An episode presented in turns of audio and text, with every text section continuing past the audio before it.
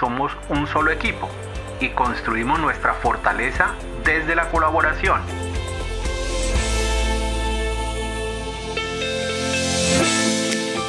Comienza un nuevo año y con él comienza también el despliegue de nuevas soluciones que hacen parte de la reinvención digital.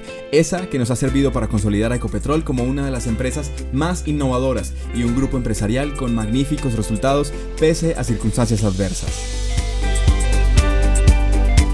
Y justamente en eso consiste la transformación, en implementar tecnología de punta para cambiar el presente y el futuro de las organizaciones. Todo esto centrado en ustedes, las personas que hacen posible esta transformación. Bienvenidos a Apropiate, el podcast que en el 2021 les seguirá contando lo mejor de esta transformación digital que es imparable. En Agenda Digital, una charla con los expertos. Uno de los procesos clave en la organización es sin duda el de abastecimiento y se están desarrollando varias iniciativas en el marco del proyecto Gestión Digital de Abastecimiento para mejorar la productividad y entregarle aún mejores resultados a la organización. Y para hablar de este proyecto invitamos hoy a Jaime Pineda, gerente de abastecimiento de Ecopetrol. Doctor Pineda, bienvenido. Este proyecto se viene trabajando en varios frentes en paralelo y uno de esos frentes clave que ya ha comenzado a entregar valor a la organización es la integración de SAP y OpenWells en el proceso de subsuelo. Recordemos, doctor Pineda, cuál es es el principal beneficio de esta integración? Realmente son varios los beneficios que nos aporta esta integración, pero destaco como fundamental que nos permite optimizar todo el proceso interno para asegurar el cumplimiento del ciclo de pago a proveedores. Ello sin duda nos lleva a ser más competitivos y a capturar más valor en nuestra gestión.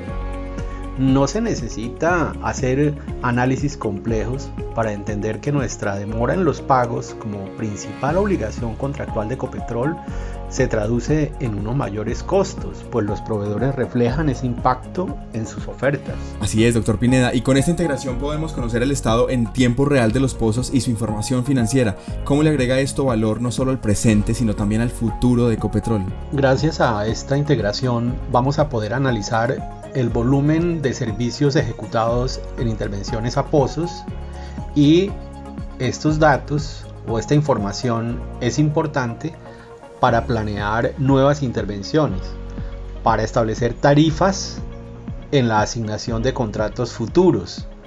Podremos también identificar el valor asociado a toda la vida útil del pozo, gracias a que pues la información queda mapeada en el módulo SAP-PM desde la perforación del pozo hasta el abandono del mismo. Claro que sí, y otro desarrollo innovador del proyecto es la vitrina de materiales que comenzará a ser una realidad en pocas semanas y que básicamente permitirá gestionar los materiales que hoy son sobrantes y excedentes para que sean usados por la operación de otros campos y estaciones de Ecopetrol e incluso para las empresas filiales del grupo empresarial. Eso quiere decir, doctor Pineda, que un administrador de inventarios o quien cumple ese rol en las filiales debería asegurarse de la disponibilidad del material en la vitrina antes de iniciar un proceso de compra de un bien o un material que probablemente ya tenemos, ¿verdad? Así es, aquí se hace realidad el principio de eficiencia y cobra relevancia el concepto de adecuada gestión de los recursos públicos. Queremos que a partir de la puesta en productivo de esta herramienta podamos siempre asegurarnos de que un material determinado que se necesita, por ejemplo, para la operación de Castilla, probablemente esté en la vitrina de materiales porque fue un excedente del campo DINA, por ejemplo. Y básicamente debemos hacer la gestión para moverlo de un sitio a otro. Solo en caso que no se encuentre en la vitrina se iniciaría un proceso de compra. Eso nos asegura que usamos de manera eficiente los bienes y materiales que ya tenemos en la organización.